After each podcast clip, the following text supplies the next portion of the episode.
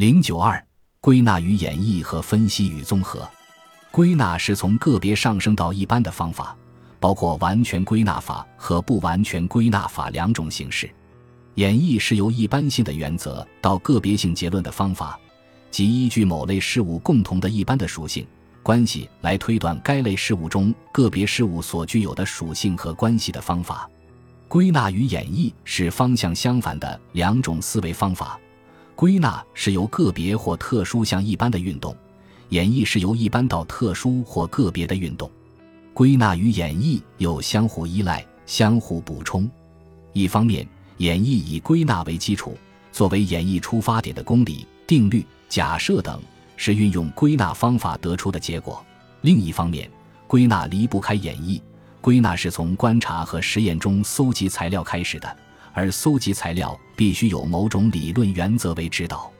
现代科学表明，任何重大的科学发现都必须同时使用归纳与演绎两种方法。许多重要的自然规律都是先由归纳法揭示出来，而后又通过演绎法加以证明，最后通过实践检验才成为科学定律的。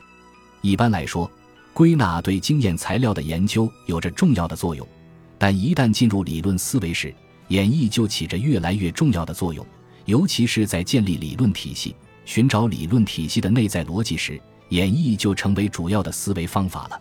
分析是把整体分解为各个部分、方面、要素，然后逐个加以研究的方法，包括定性分析、定量分析、结构分析、功能分析、信息分析、模式分析、流程分析等等。综合方法是在把整体分解为各个部分。方面要素的基础上，再把它们组合成一个整体的方法。综合并不是把各个部分、方面、要素机械装配或凑合在一起，而是把对象的各个部分、方面、要素按其内在联系结合成统一的整体，达到许多规定的综合和多样性的统一，即达到理性具体或思想具体。这种方法要求指出历史资料的各个层次的顺序。要求把材料的生命意义展现出来，从而使事物的本质得以显现。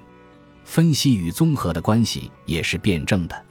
分析是综合的基础，而综合是分析的完成。